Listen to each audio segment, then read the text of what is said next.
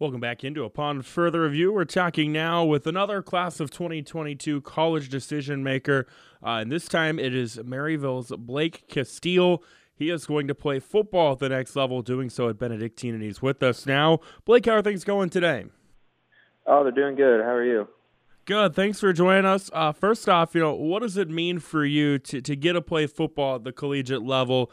Uh, you've been a part of a program at Maryville that has, you know, a rich history of success and a rich history too of of players going to play on Saturdays collegiately, uh, whatever level that may be. So for you to join that group, what does that mean? Uh, I mean, it means everything. You know, I've always loved football growing up. It means a lot to be able to keep playing that and then uh, get rewarded for all my hard work throughout the years. You know.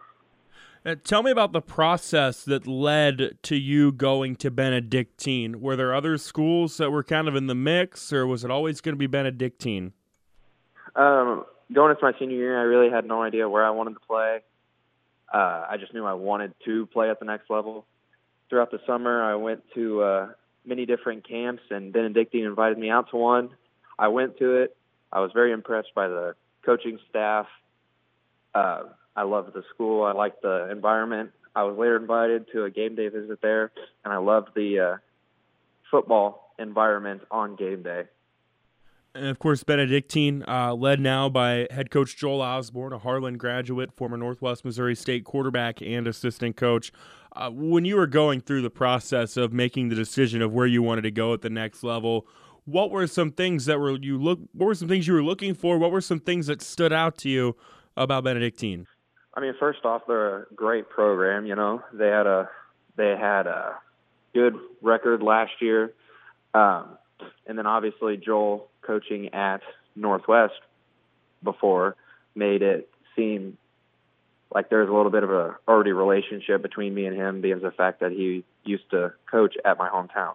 As you touched on, they were pretty successful last year. Coach Osborn's first year, they went seven and four overall uh, coming from a program like Maryville where you're accustomed to success, how how much of a factor did that weigh in on the decision? Honestly, it didn't weigh much into the decision. It was just kind of a bonus. Interesting. Talking with Blake Casteel of Maryville, going to play collegiately at Benedictine. You look at your game. Uh, what are some things that you feel are strengths of yours as you bring it as you bring it to the table collegiately? Uh, definitely my intensity. I like to play, you know, through the whistle, do as much as I can every play that I'm out there. I do my best not to ever take any plays off, you know, just my overall motor. Yeah, I've noticed in in covering uh, Maryville teams over the last couple of years, that seems to, you know, the high motor thing seems to be a Maryville thing. Speak to that a little bit. Oh, definitely comes from uh, our coaching. You know, our coaches preach play through the whistle and you know, if we're ever caught not playing through the whistle, we tend to get yelled at a little bit. Again, great program for the Spoofhounds under head coach Matt Webb. Uh, you've played offensive line, defensive line uh, there in Maryville the last couple of years. Collegiately, what do things look like for you? Where do you kind of project? Uh, definitely at the defensive line position for sure. And what are some things uh, with that that you're trying to work on to to really be at your best come when it's time to play college football? Uh, definitely my overall size. You know, I'm not exactly the biggest guy, so I'm really trying to work out, eat more, gain some weight, and get stronger.